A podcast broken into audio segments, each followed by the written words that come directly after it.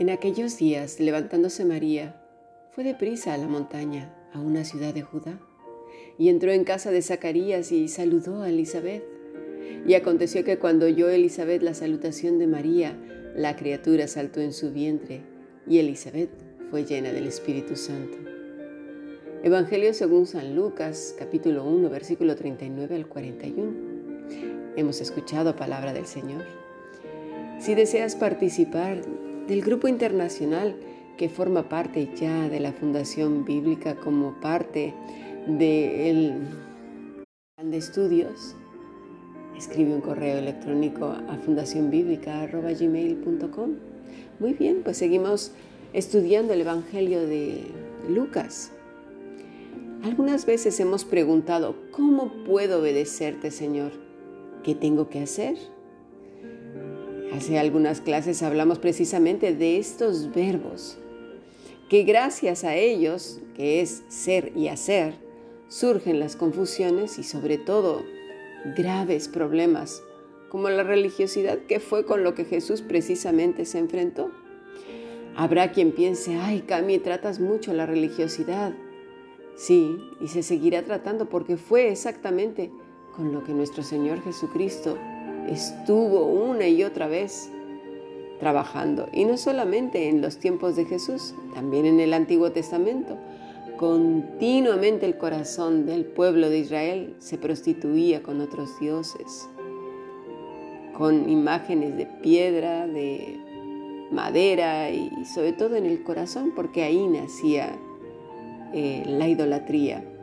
Dice Proverbios 15.3, que lo vimos también esta mañana. En todo lugar están los ojos del Señor, observando a los malos y a los buenos.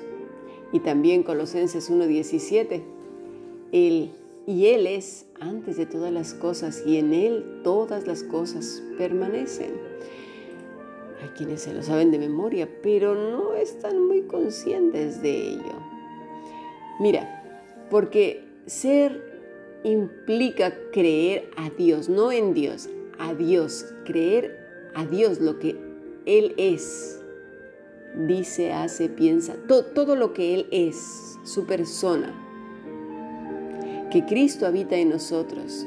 Vivir en esa libertad con que Cristo nos ha hecho libres. Y entonces viene el hacer su voluntad. El resultado de creerle a Dios será producir entonces frutos que le agraden a Él. Pero no es primero hacer y luego creer, no, es primero ser. Esta mañana entonces hablamos de la omnipotencia de nuestro Dios. Quizás una de las cosas que olvidamos frecuentemente es que Dios todo lo sabe y que no hay pensamiento escondido para Él.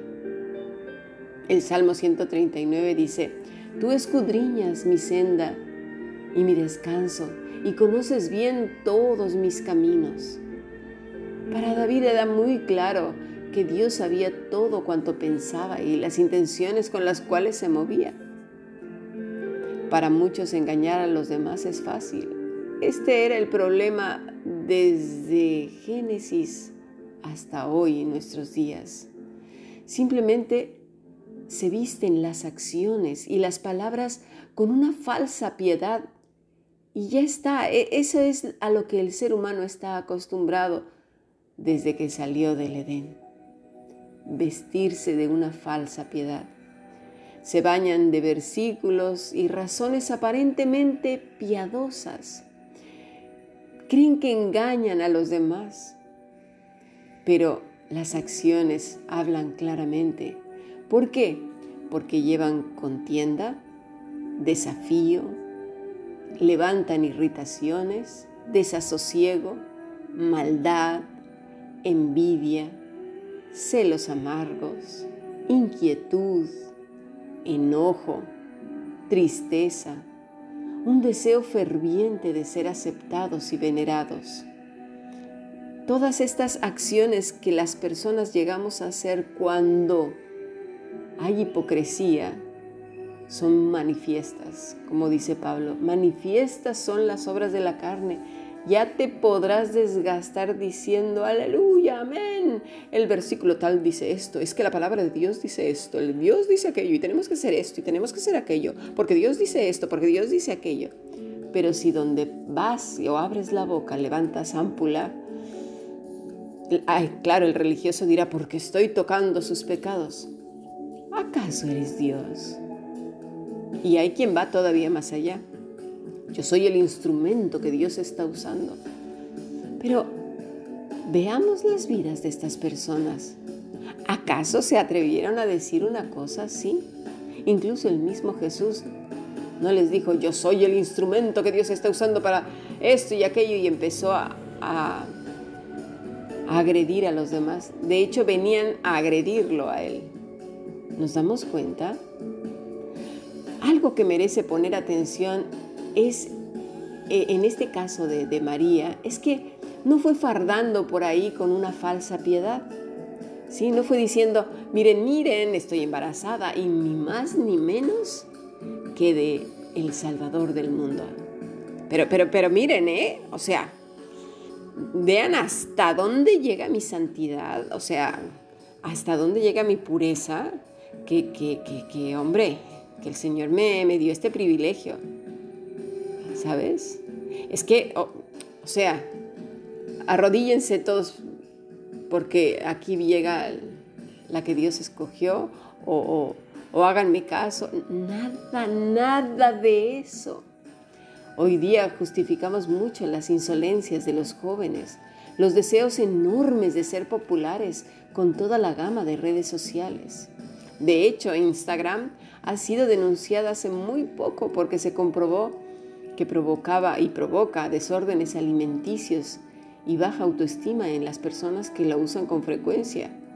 Y no solamente estamos hablando de niños y adolescentes, sino de todas las personas. ¿Por qué?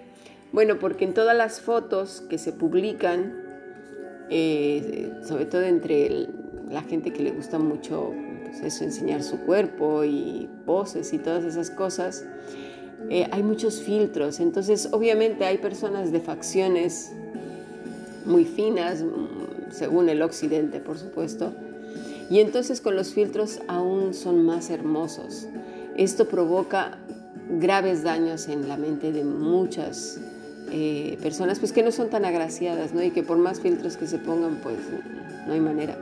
Entonces esto eh, ha generado graves problemas de aceptación personal y por eso hay esa ansiedad de querer al menos en esta foto salir mejor, al menos y al menos y hace poquito precisamente, eh, y está yo creo que en proceso de denuncias por parte de no solamente de padres, sino también de adultos que se han sentido bastante ofendidos y de los cuerpos de salud mental.